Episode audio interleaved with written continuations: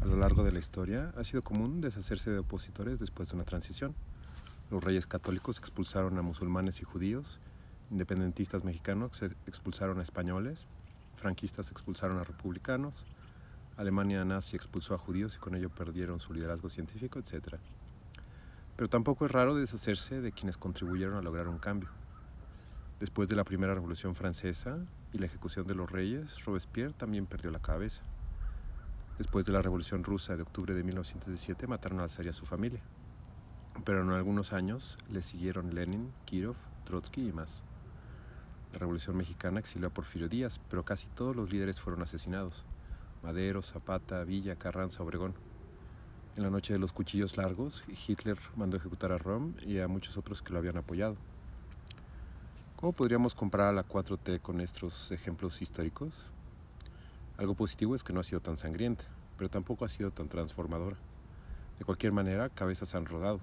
Carlos Ursúa, Víctor Toledo, Irma Sandoval, Santiago Nieto, Tatiana Cloutier y muchos más. ¿Quién seguirá? Algunos especularían que Ricardo Monreal. Sin embargo, ha, ha logrado mantener cierta influencia y esos rumores ya son añejos. Pero tal vez mi comparación no es atinada.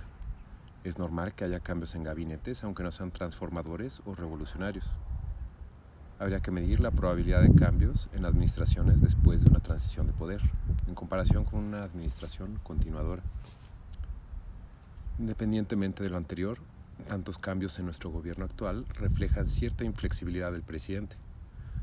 Se podría argumentar que se requiere de un rumbo firme para lograr una transformación, pero probablemente haya más desventajas que ventajas.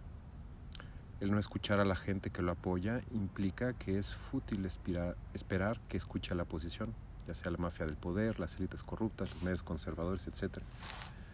Esta tendencia lleva a una polarización todavía más aguda, cuando lo que requiere nuestro país es mayor cooperación. Ideologías aparte, todos queremos crecimiento económico, menos violencia, mejor salud, educación, etc. Estos retos son lo suficientemente complejos como para que pretendamos mejorar la situación con un programa excluyente. Como en muchas cosas, México no es único. la polarización política que es más la, norma que la excepción en el mundo. El problema es que se juzga no a una idea, sino a quien la propone. Si un representante sugiere alguna reforma que beneficiaría a la mayoría de la población, es común que la oposición la rechace simplemente porque tiene que mostrar que el gobierno es peor que ellos y viceversa. Eso también se puede medir. ¿Qué tan frecuentemente legisladores votan en contra de las propuestas de otro partido? Si es la mayoría de las veces, sugiere que no están velando por los intereses de su pueblo, sino de su partido. El hecho de que el presidente no escuche implica que no puede adaptarse. Si hay situaciones no previstas o si las soluciones planeadas son deficientes, conviene cambiar de estrategia. Para tomar mejores decisiones es necesario considerar diversos puntos de vista. Cada uno puede aportar aspectos complementarios.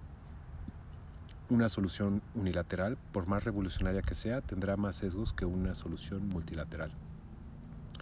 Podríamos pensar, si la 4T no alcanza las mejoras esperadas, cambios son necesarios y precisamente por eso ha habido las rupturas con ex simpatizantes. Pero no nos engañemos, aunque cada caso es particular, entendemos que los conflictos fueron porque el presidente no ha querido cambiar el rumbo y probablemente nunca lo haga. Por lo tanto, nos damos por vencidos y aguantamos y esperamos que no haya demasiados desastres irreversibles hasta el 2024? Entonces, ¿quién podría ser más flexible y escuchar a quienes no simpatizan con ellos? ¿Claudia o Marcelo? Tal vez sea normal y hasta necesario que los movimientos sociales transformadores avancen a costa de quienes los apoyaron.